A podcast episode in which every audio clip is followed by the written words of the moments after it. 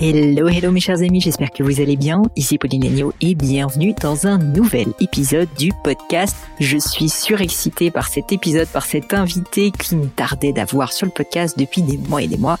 Il s'agit d'un auteur américain qui s'appelle Daniel Pink. Et si vous ne le connaissez pas, eh bien écoutez bien cet épisode, je suis sûre que vous allez avoir envie de découvrir ses différents ouvrages. Avant qu'on rentre dans le vif du sujet, pour ceux qui ne connaîtraient pas encore ce podcast, eh bien, c'est un peu ma psychothérapie personnelle, j'ai envie de dire, ou un bon moment que je vais passer avec des invités tous plus remarquables les uns que les autres. Vraiment, l'idée de ce podcast, c'est d'essayer d'avoir des personnalités qui nous inspirent, qui nous font réfléchir, en nous parlant de leur parcours, de leur philosophie de vie. Et c'est exactement ce qui a été le cas avec Daniel H. Pink. Donc Daniel Pink, comme je le disais, est un auteur et journaliste américain. Il est l'auteur de cinq livres traitant de l'évolution du monde du travail.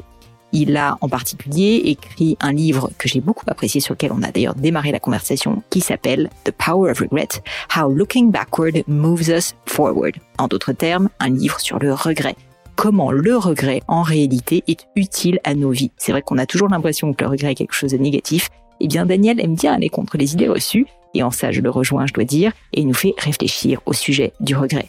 Dans cet épisode, on a également parlé de la notion de timing, parce que Daniel a écrit un livre également à ce sujet qui s'appelle When, The Scientific Secrets of Perfect Timing, où il explique justement qu'on a chacun intérêt à vraiment se poser la question du quand, de quand faire quelque chose, quand prendre une décision, à quel moment de la journée, véritablement, en réalité, chacun de nous a une sorte de, chronomètre interne qui lui permettra d'être plus efficace si jamais il respecte un bon timing. On est parti un peu dans tous les sens, vous le verrez, mais j'ai pour ma part passé un excellent moment. J'espère que ce sera le cas pour vous également. Et d'ailleurs, si c'est le cas, n'hésitez pas, bien sûr, à me le dire sur les réseaux sociaux. Vous savez où me trouver, Pauline Legno sur LinkedIn et Instagram, mais aussi à Daniel Pink, qui est actif également. Mais je ne vous en dis pas plus et laisse place à cette conversation en anglais avec Daniel Pink. Daniel, thank you so much for taking the time. Uh, thank you for having me. I'm extremely happy. So as I was saying just before, before we started the interview, I would have loved to have you in Paris. I would have loved to meet you in person. Maybe it'll be for a second round. I don't know if we have the opportunity, but thank you again for making the time. I'm sure the audience is going to be super, super happy with everything you have to say. Well, thank you for having me. No, of course. So my first question actually regards your uh, new book, and I'd love really to start with this last book, The Power of Regrets. Um, there's a quote I really wanted you to ponder upon and maybe to elaborate on, which is, I'm reading, regret is not dangerous or abnormal, a deviation from the steady path to happiness. It is healthy and universal, an integral part of being human. Regret is also valuable. It clarifies, it instructs, done right. It, that it needn't drag us down. It can lift us up. And that's very contrary to common yes. belief. So I would love for you to elaborate and explain how regret can clarify or instruct, because of course, this is not a typical point of view. Right. Well, at some level, that's what the entire the entire book is about. So here's here's what we know. I mean, regret is so let's let's be very clear here. Regret is an emotion. It's an emotion that makes us feel bad. So let's not dance around that. That when we feel that spear of regret, when we look backward, look backward, we wish we had done something different. We wish we had not done something. We wish we had done something in a different way, and it makes us feel bad. Now, mm. here's what we know that emotion is one of the most common emotions that human beings experience. We have 50 years of evidence telling us that, that just about every single human being experiences regret. The only people who do not experience regret are five year olds because their brains haven't developed that ability to travel through time. People, mm. Certain kinds of neurodegenerative diseases and brain damage, and sociopaths. Otherwise, everybody has regret. Now, it's in, in, a way to think of that is that it's part of our cognitive machinery. It is wired into our brains. It is part of who we are. Now, let's put those two ideas together. You have this emotion that is universal, that is ubiquitous, that everybody experiences, but it makes us feel bad. That's weird, right? It's everywhere, but it's aversive. I don't like experiencing regret, but I do because I'm a human being. So, what's the point? There must be some reason for its ubiquity. And the reason is this regret is useful if we treat it right. And once again, we have piles of evidence showing. Now, think about your think about your listeners, Pauline, who are in business, who are trying to figure out their careers. We have evidence telling us that if we deal with our regrets properly, not ignoring them, not wallowing in them, but confronting them, using them as information, as signal, as data, it can help us become better negotiators. It can help mm. us become clearer thinkers and avoid cognitive biases. It can help us become better and faster problem solvers. It can be, it can help us become better strategists. It can help us become, find more meaning. And so what we have is this universal emotion that is unpleasant, but that is a teacher, is an instructor. Um, so, so we, so what I'm trying to do here is give us a new view of regret, not, not this idea that we should never have regrets, an idea that is embodied by a French person, mm. Edith Piaf, who famously sang, Je ne regrette rien. I regret nothing.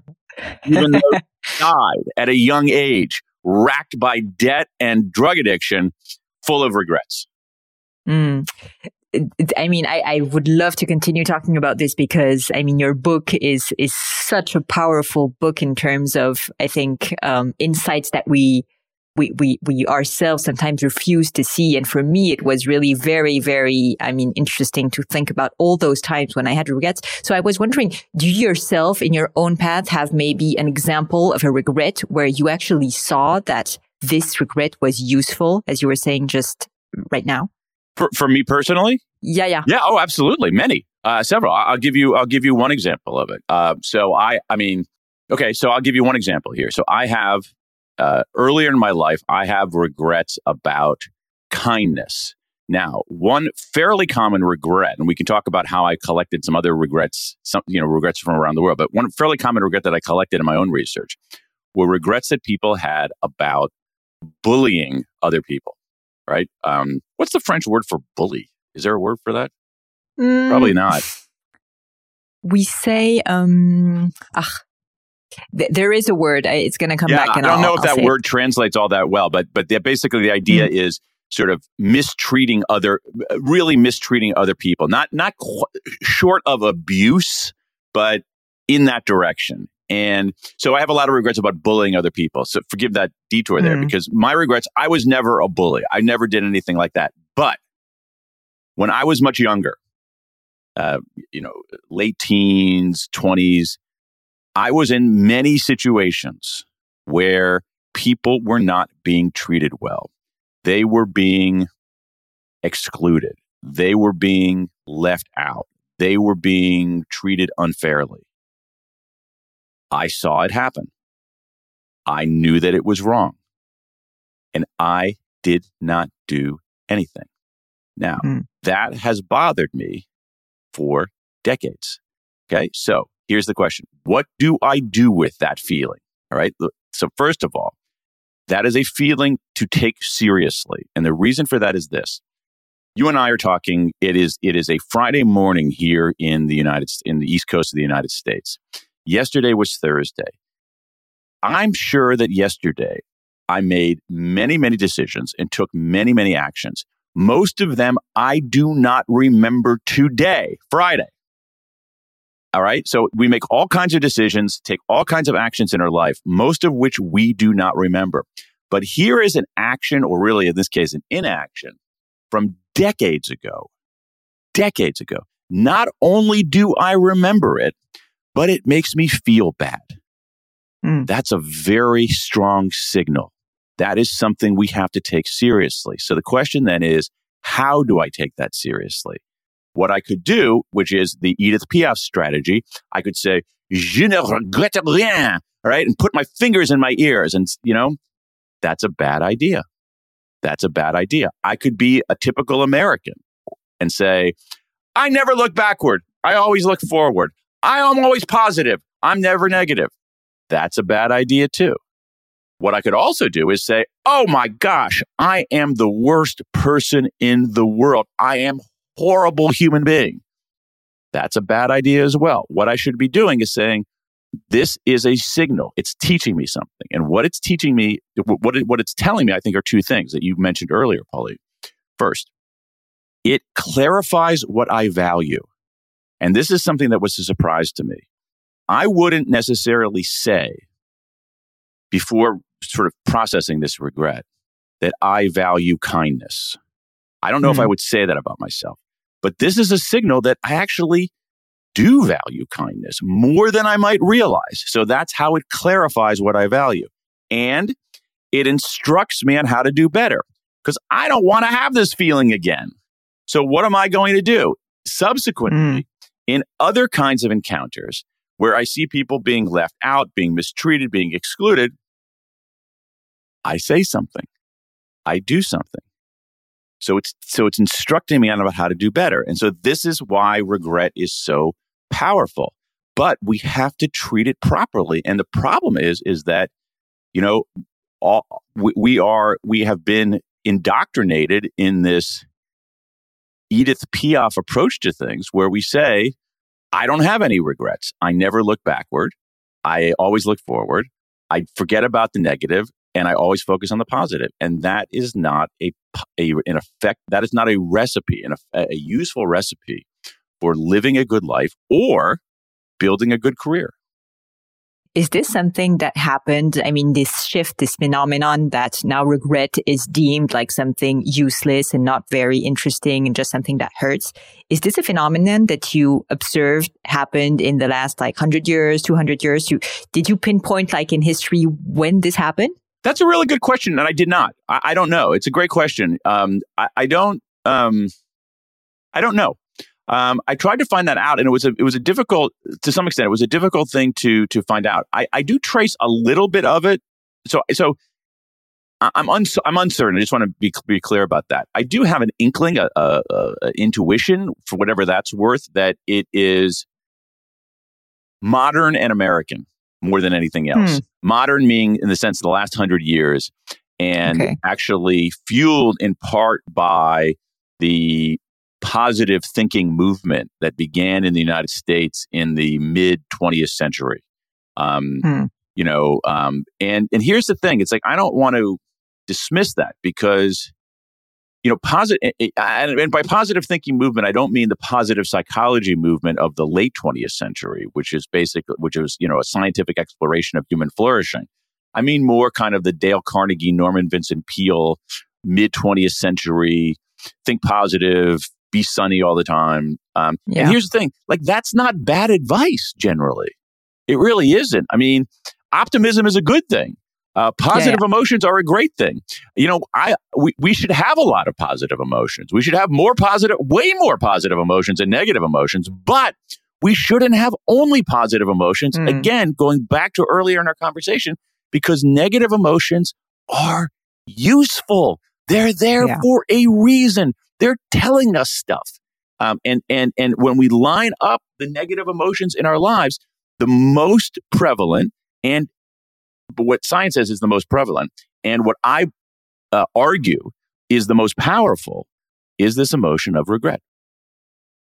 So, so could we even argue that like regret is actually part of evolution and that in a way we have evolved as a species that is capable of regretting for a reason, as you're saying, like, um, and so the reason would be it makes us learn, it makes us um, th- think back, it makes us clarify, as you were saying. Is this? Do you think this is something actually real?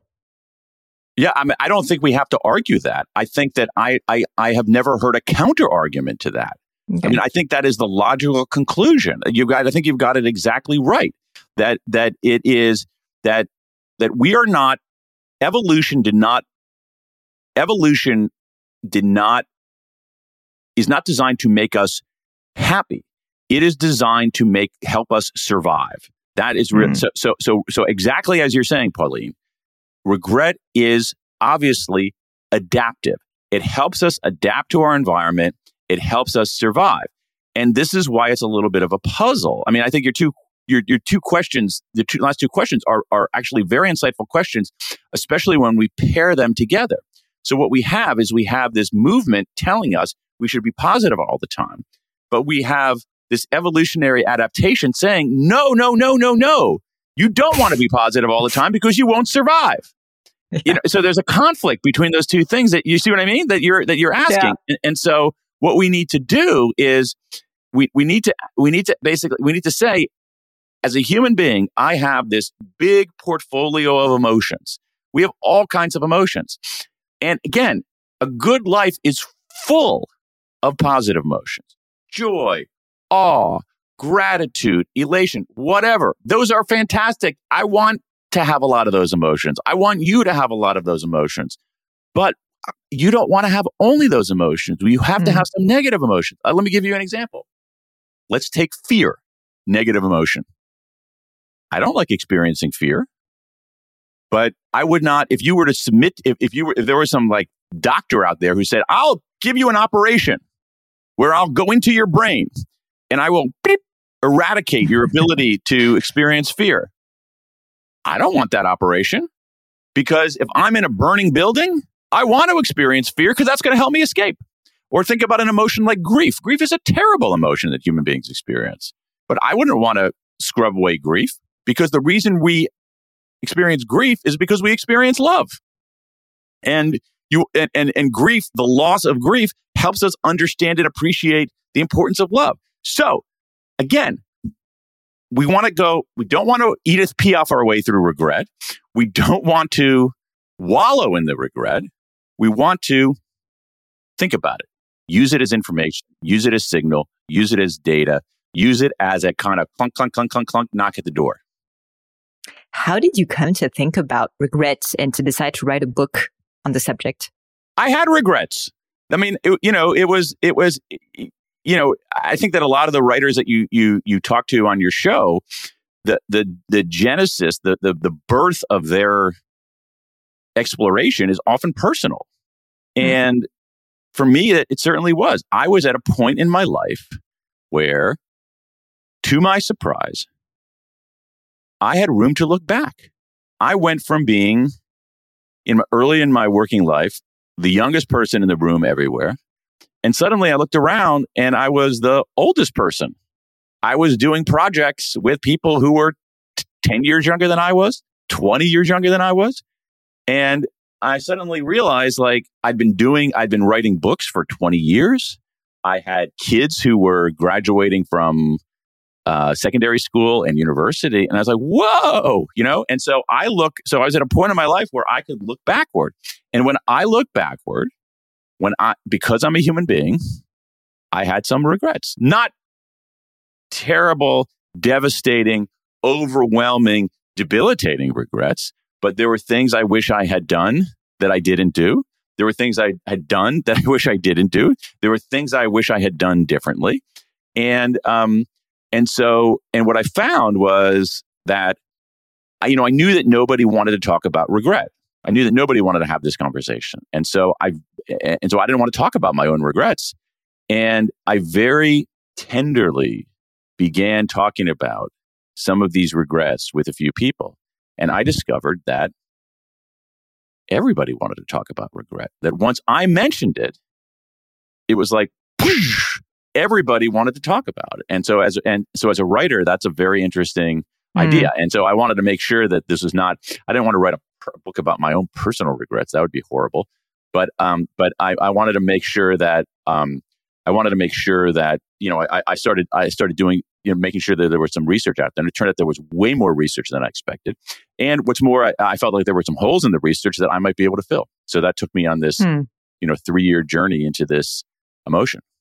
Well, thank you for writing it. I, I really, really uh, incentivize people uh, that are listening. If they, I mean, I mean, if, even if they don't feel concerned, actually, I think they can at one point in they, their life feel regret, and so I'm pretty sure that they will find this book helpful. So thank you for writing it. But with no segue, I'd love also to jump back in time and talk about your upbringing, your childhood, where you were raised, how was your family, and most importantly for me, how was little Daniel? Like, how were you as a child? How were you as a young boy? Oh were you okay. like, I'm sure. I'm sure that can be also very insightful, and and we can understand a lot of things on uh, the rest of your career thanks to that. Okay, I'm not sure there's I'm not sure there's a huge amount of insight in there, but I'll try to answer your questions as best as possible, Pauline. How did you? Uh, how did you? What did you want to be? Sorry, when you wanted to to grow up. What did you want uh, to be it changed, life? It changed. It changed over time. Um, you know, I grew up in a you know a lot of a lot of people in Europe know about um, you know when they think about the United States they think about maybe New York or Washington or San Francisco or Los Angeles but there's this whole section in the middle of the United States that that um, that where a lot of people live and that's where I grew up. I grew up in the middle.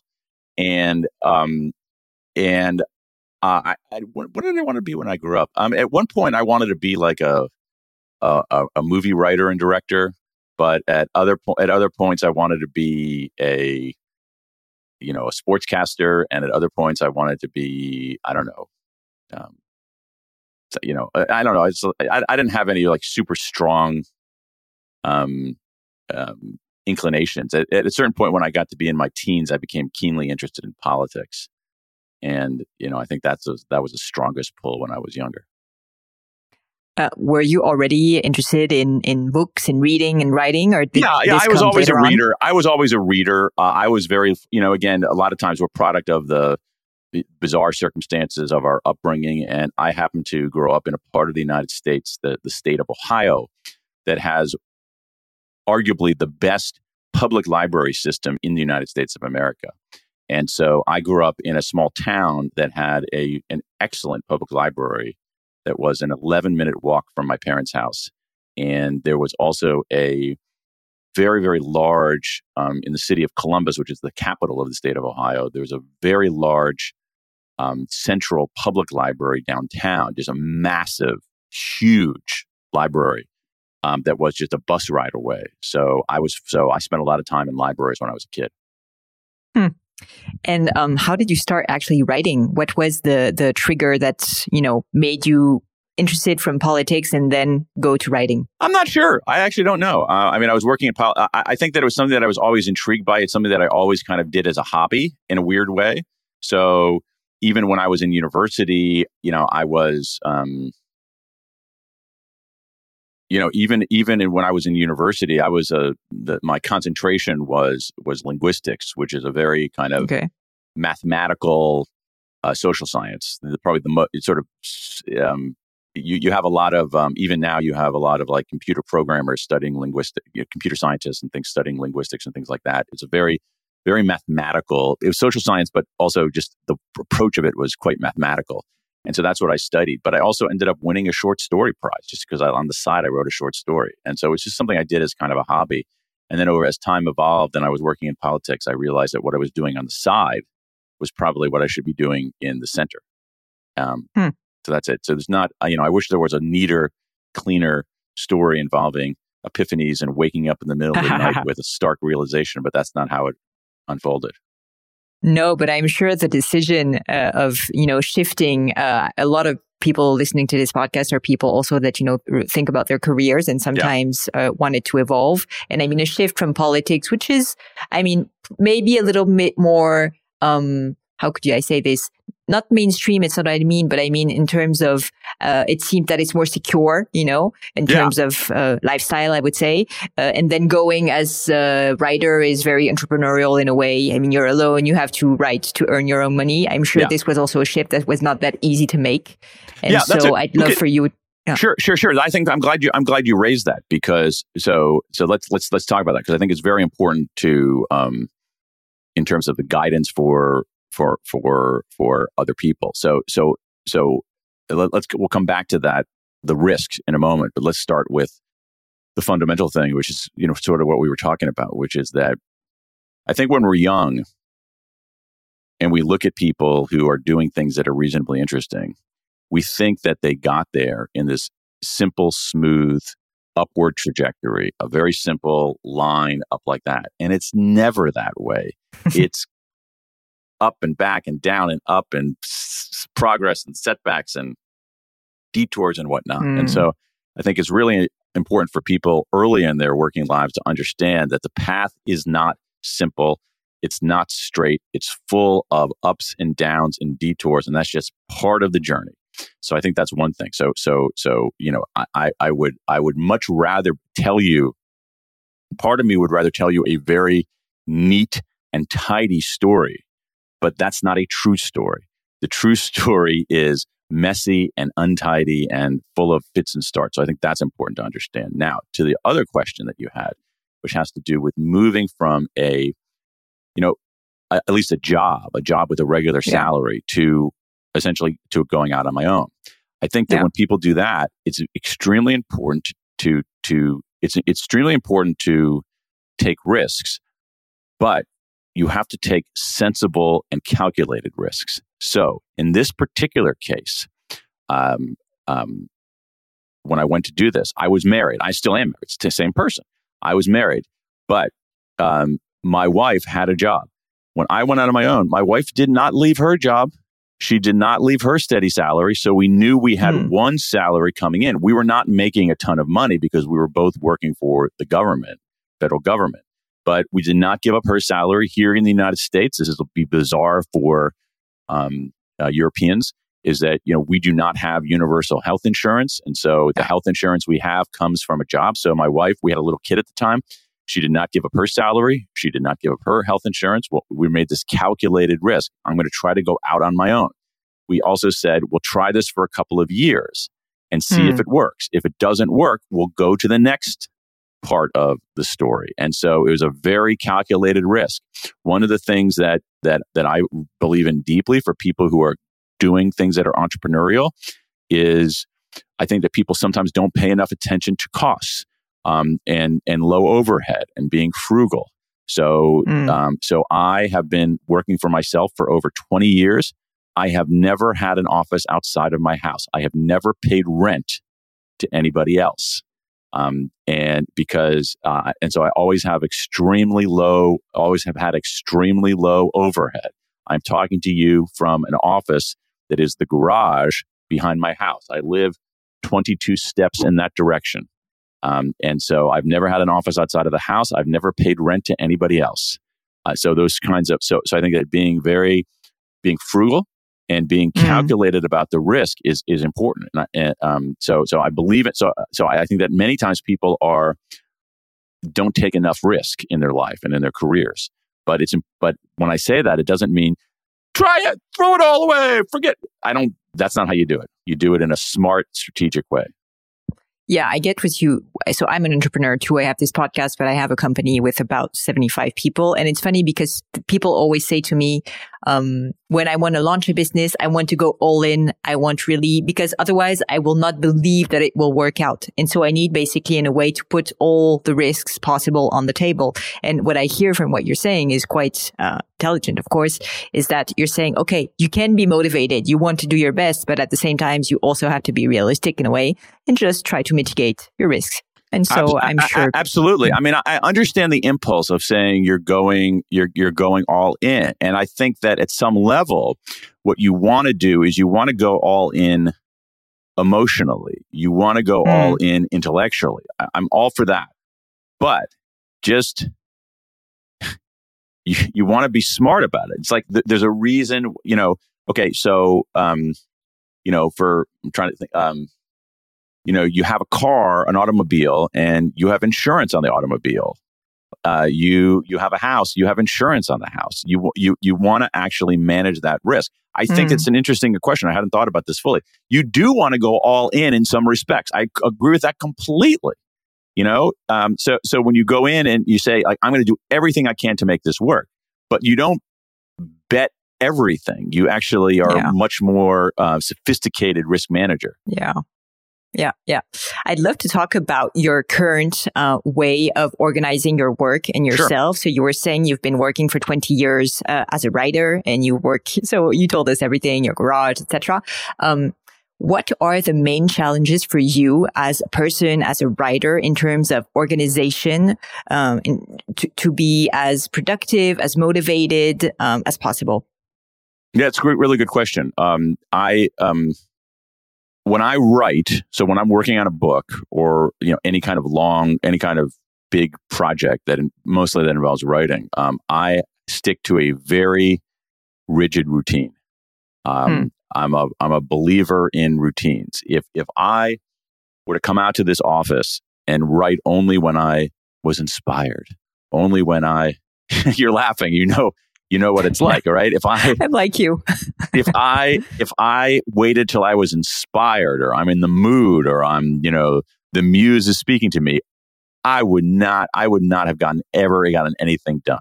So I treat writing again, this is my approach. I'm not, I think it's good advice in general, but I don't know sure it works for everybody. Of course. I treat writing like being a, well, I've said this before, I, I treat writing a little bit like be, being a bricklayer.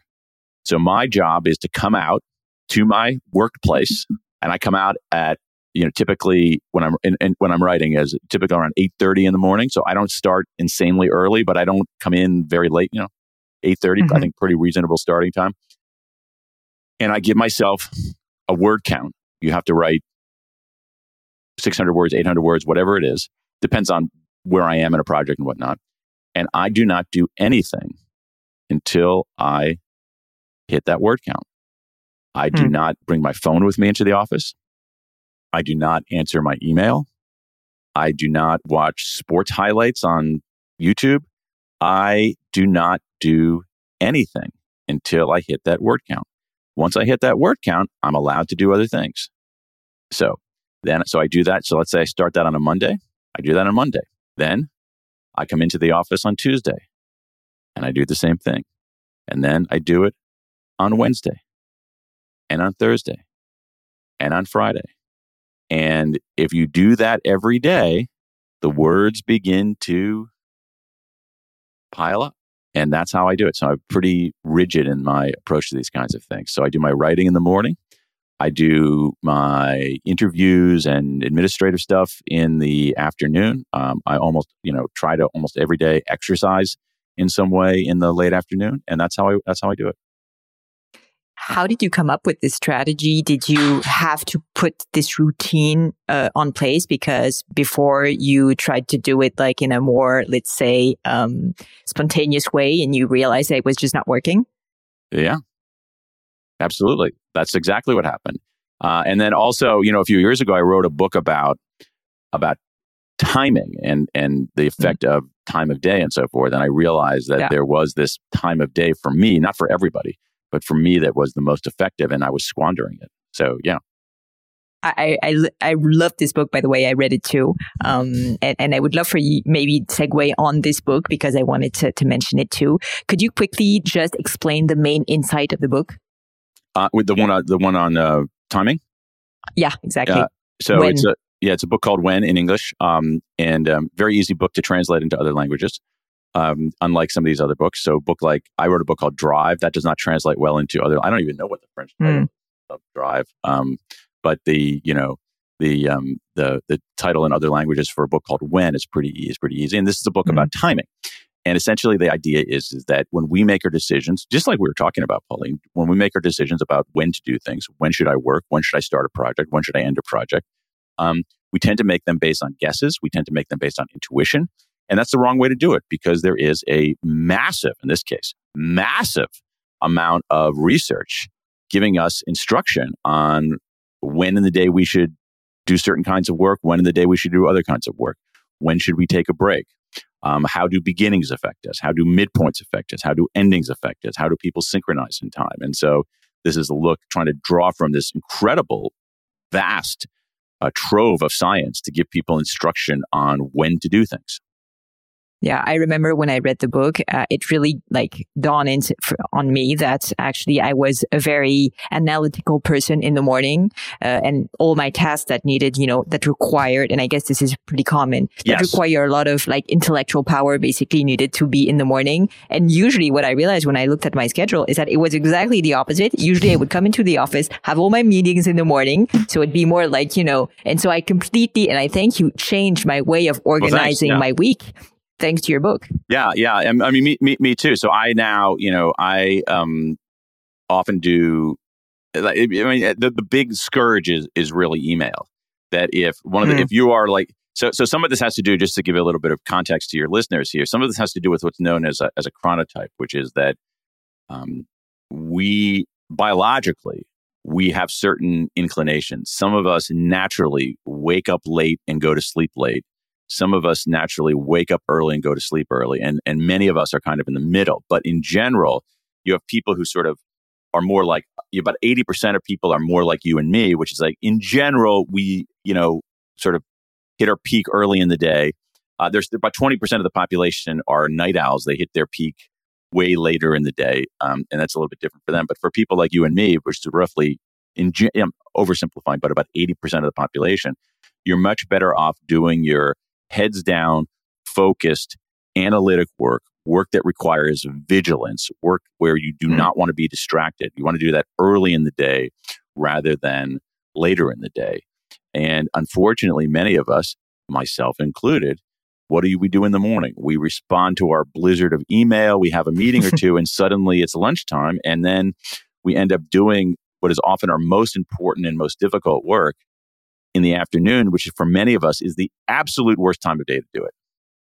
Yeah, exactly. So that was exactly my situation. And I think a lot of people that are listening to us are probably in this case. What I thought interesting in the book too is that it really was a way for me to take back control on my schedule. And basically I was in a situation, and I guess it's the case of a lot of people who um, basically have their um, schedule, their calendar that is, um, um let's say, uh, um, how can I say this in English? Well, um, they're just responding and responding to inputs, you know, into emails and to people asking for a meeting. And so basically they're really not in charge of their yes. own meeting and their whole schedule. They're really like getting just the schedule yeah. of I other mean, people in their own. Yeah, yeah, yeah. I'm curious about what how you would say that how you would say that in French because I have an inkling of what the, what what what you might be trying to say in, in English. Like it's almost like you're being reactive.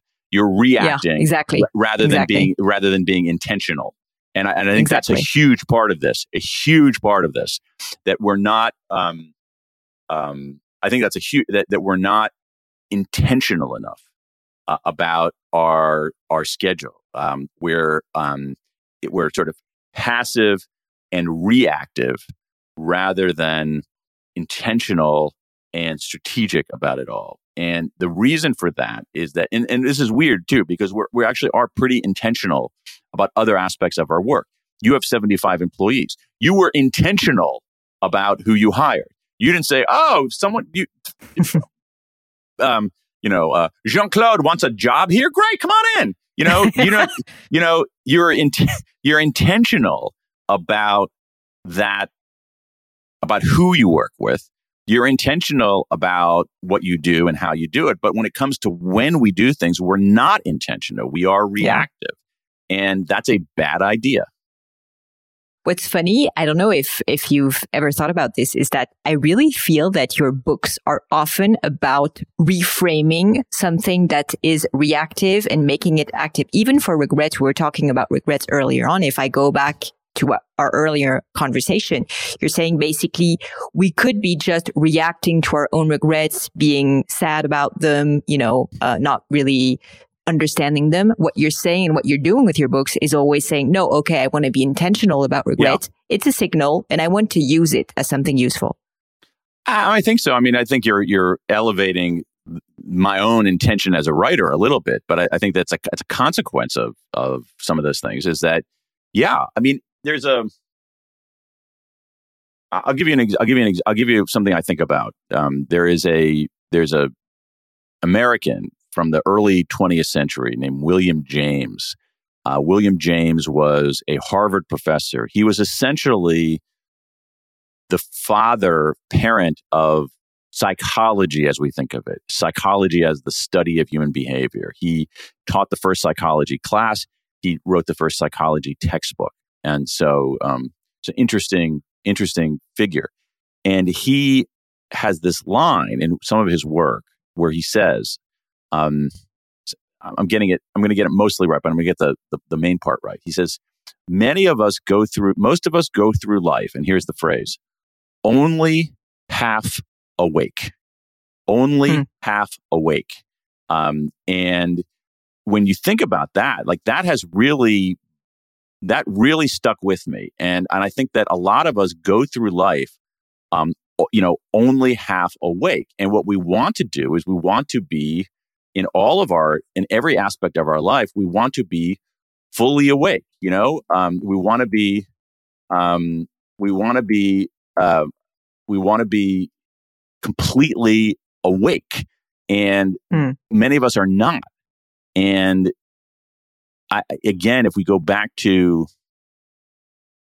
the sort of personal side of it, I think that in some level, maybe the books that I write are ways to help me become fully awake.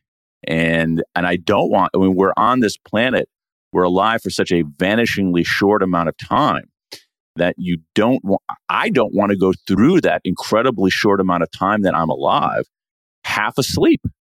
And and if I and I and I think that if we are fully awake to our lives, we're going to lead better lives. We're going to be happier. We're going to contribute more. We're going to have better relationships. So I think that maybe it, sort of at the white hot center of all of it is my own fear of of being half aw- being only half awake. What were other occurrences where you felt you needed to wake up in a way and there's regret, maybe timing, you were saying? Um, other pivotal moments where you realized I- you you know, again, to. again, I, I'm not, I'm not, a, I'm not a big fan of pivotal moments because I think that these things happen more slowly and you know, um, uh, on on on the edges. But you know, I um, I mean, I wrote a book um, um, about selling, um, you know, and and how basically my my observation that you and I and essentially everybody listening to your podcast are selling all the time. Even if they don't have the word sales in their job, even if they don't have the selling in their job description, that all of us at some level are selling, persuading, influencing all the time, no matter what our job is, whether we're a designer, whether we're a software engineer, whether we're a teacher or a physician or a nurse, we are persuading all the time. And so I realized that about myself. I wanted to do it better and do it in a way that wasn't sleazy. And so I ended up writing a book about that to help me become more fully awake to to that. Hmm. Super interesting. Daniel, I have a, another few questions for you that are a little personal, you'll see. Um, one of them, yeah, I know. Don't worry. one of them is, um, have you lived in your life a great failure? And most importantly, the, the lesson that you, um, you taught, uh, you, you, sorry, you took from this, uh, this mistake or this, uh, this failure. Um, yeah, I mean, I've had, I've had, um, I've had um, many. I don't know if I've had a great colossal failure, but I've had a series of just small failures um, on many, many dimensions. I mean, there were, you know, dozens of jobs that I applied for that I didn't get. There were scholarships I applied for that I didn't get. Um, I, um, you know, uh, I tried to. Um, I had this this business idea um, built on this um, a book that I had written. It was complete failure. It went nowhere. It was a complete utter flop. Um, there have been all kinds of other small things that I've tried that were that were colossal failures, and so um, you know, so so I don't I, I I don't point to a single mega failure, but I can list literally dozens of things that were and so the question then is that what do you do with that? And and, Hmm. and it's actually it's actually another way to process regret. And so one of my favorite ideas, I'm going to give some more practical advice here. One of my favorite ideas is from uh, um, Tina Seelig at Stanford, who has this idea of a failure resume. That what we should do is that we should catalog all these failures. And so I've done that myself, where you basically make here's how you do it: you make a long list of your failures, your setbacks, your screw ups, your mistakes, right? That's only the beginning. Then in another column, you list what lesson you learned from it. And then in the third column, you list what you're going to do about it. And when I did that, what I found, I think it's a great exercise. It's, it's not pleasant, but it's, I think it's a useful exercise. What I found when I did that was that when I listed a lot of those failure setbacks and things, was that um, um, in some cases, there was not a lesson. That sometimes we fail and screw up, and there isn't a lesson from it. It's just that there's randomness, there's luck, Yeah. sometimes things don't work out. And I actually think that thinking about that is helpful. Like that to me was sort of a relief. That's the good news. The bad news is that when I listed the, the lessons, I found myself learning, making the same two mistakes over and over Hmm. and over and over again and being explicit to go back to the word that we've been talking about a lot in English, intentional. Um, when we, when, I, when you're intentional about saying, thinking through your failures, um, um, the, um, what you realize is that, um, what I realized is that I was just wasn't being strategic enough in examining my own failures. And as a consequence, I was repeating them over and over again. There were two core mistakes that I kept making over and over and over and over and over and over again. Super interesting. Yeah, because I think usually we, as you were saying, we really focus our attention on one big failure and we don't realize that actually most of our failures are always the same failure repeating itself. So I, that's, I certainly didn't realize that for myself until Yeah. I did this, until I did this, and until I did this exercise, and actually seeing Hmm. those in person, seeing those right in front of me, were was was really helpful in, in, in terms of sort of making sense of my own life, but also avoiding those mistakes in the future. of course. So this is a, a great question for you, I think, uh, Daniel, because it's about regret in a way. If you could change anything in your personal or professional life, what would you do differently? Hmm. Um, well, yeah, I mean, there. I, I think that I would have. I, I, I feel like I earlier in my life should have spent more time devoted to a single thing, um, and gotten really good at that. Um, and so, Mm. for instance, I don't. I can't play any musical instrument. Um, uh, I took I took six years of French in in in in secondary school and in university. I can't speak French. Um, On aurait pu faire le podcast en français alors. Ah non, non, non, non, non, non. Je ne peux parler français. Je parle français comme une vache de Ohio. Um, um, the, uh, um, so I never really devoted my, I, I, I was never great at a single sport. I never learned a musical instrument. I never mastered fully a, another language. And I, I, I think that I would have devoted, and I, I think we're better off doing those kinds of things when we're, when did you start learning English? Oh, when I was quite young, I think uh, probably like around f- six or something. Yeah, exactly, exactly. So, Yeah. so to me, it's like uh, if I had to go back, I would, I would take to your earlier question, I would take six year old me, and I don't even Mm. care what it is.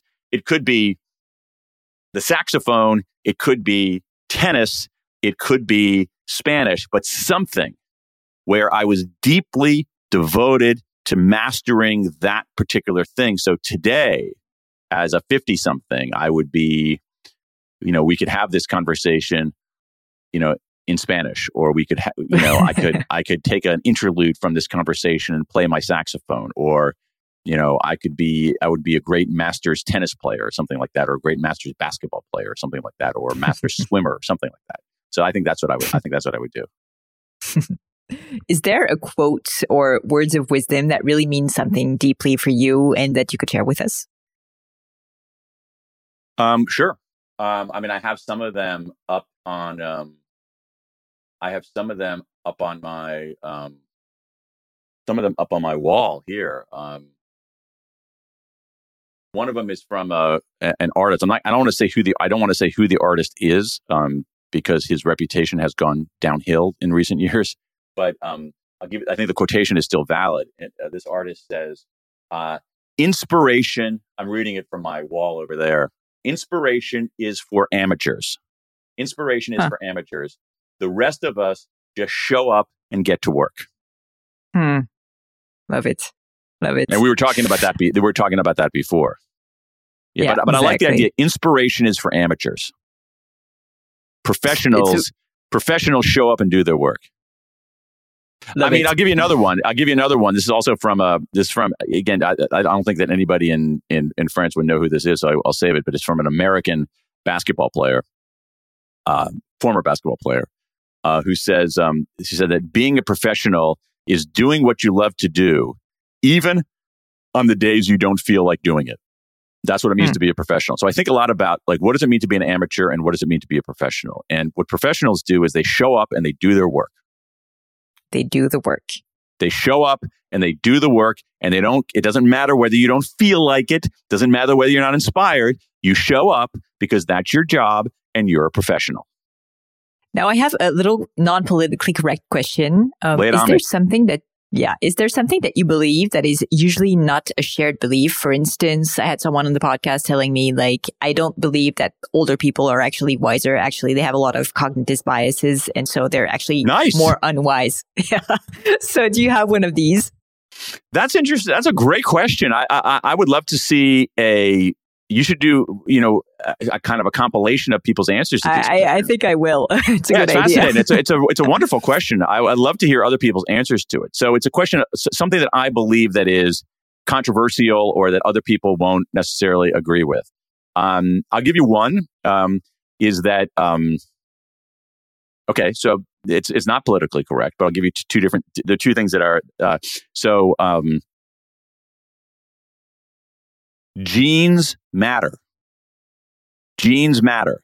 Human beings are not endlessly malleable. So if we go back to if we go back to what we were talking about just a moment ago, all right. So I would love to have gotten great at a sport, but chances are that I don't have the innate abilities to be a great, great, great athlete. I can be a pretty good one, but I don't. So I don't care what you you could have you could have sent me to you know, I could have devoted my entire childhood to training to be a professional athlete and probably would not have made it because I didn't have the innate abilities to it because genes genes matter. Mm. They matter for things that we care about deeply. Genes matter for they're not determinative, but they matter for intelligence. They matter for all kinds of things in, in, in illness. And um, and I think that we don't we do not have a um, um, a sophisticated, a sophisticated enough uh, understanding that uh, there is a there's a lottery of birth. That is, there's a lottery of who you're born, where you know, the circumstance in which you're born to. But was also a as as um, one writer talks about it in a very good book with this title. Uh, there's a genetic lottery too, and we we were very uncomfortable talking about that. Hmm. So it requires also being very aware about your own shortcomings or talents and trying, I guess, to go in the direction of your talents more than trying to just be the best as you can as something where you don't the, have the, the, the idea the idea that the, the idea that all of us can be good at anything can be really good at anything is ludicrous hmm. well thank you for sharing it because I, I think i share the same belief and it's i must say it's quite controversial yeah so what is so? What's one that you have? What's what's one? What's a belief that you have that is unorthodox or controversial or not widely huh. shared? You know, that's a good question. And because I'm the, on the other end of the podcast, nobody ever asked me this question. So I would need to think about it too. Um, hmm. What would I say? I'm sure I have many. Yeah. Hmm. I would need to think more about okay, it. So you fine, see yeah, now yeah. I, see, I, I see that the exercise is actually quite difficult. I'll think about it and I'll I'll share it maybe in the introduction. Okay, cool. uh, is there a subject on which you have changed your mind? Could be recently, could yeah, be no, a few it's years uh, ago. it's um it's um it's interesting because it's tied to the last question, um, which is um um this is partly my it's going to sound less insightful, I think, to a European audience than to, but but here in America, we have this um, belief that you know all things are possible, that everybody can achieve, that um, that you know everybody can just pull themselves up by their bootstraps and and accomplish things. And what I found in, in my own life is that um, the circumstances of your birth matter far. Forget about genetics for a moment. Mm. The circumstances of your birth matter far more than I ever realized. I used to be Yeah. have that very American belief that it doesn't matter your station of life, everybody. And when I look at the, how the real world works, and particularly this is true of, of being a parent, and I look at, you know, here in Washington D.C., their their kids. I think about this all the time. They're kids who were born on. My our son is visiting from university. You know, he's a break in university right now, and so he's 20 years old. And 20 years ago, on the day that he was born, there was another kid born in Washington, D.C. on that same day, probably just a few miles away. And my son had advantages from the moment of his birth that some other kid did not have. And that we have to under we have to think about whether and, and I used to say, well, it doesn't matter. It's like everybody can achieve. It's all, you know, we're it, you know, yeah, there's a slight disadvantage, but it doesn't last and it lasts. So, Yeah. um, so that's something I've changed my mind on about basically just the basic level of fairness in hmm. society. Yeah. Yeah, very true. So just to go back on your question to me, I think I would answer, but maybe because we're in this conversation, one of my answers could be that actually I don't believe that people really change. I Oh, think people can evolve, but I don't really be- believe that they can change. And this is a shared belief that, you know, as a woman, you can change your husband or vice versa, or you can change professionally. You can, I don't really believe it's true. I think you can slightly evolve. I think you can better yourself, but I don't really think that fundamentally you can, you can change. Yeah, it's very interesting. Um, I think that you might be. I think that you might be right about that. It's a, it's a, it's an interesting it's an interesting line of it's an interesting line of inquiry.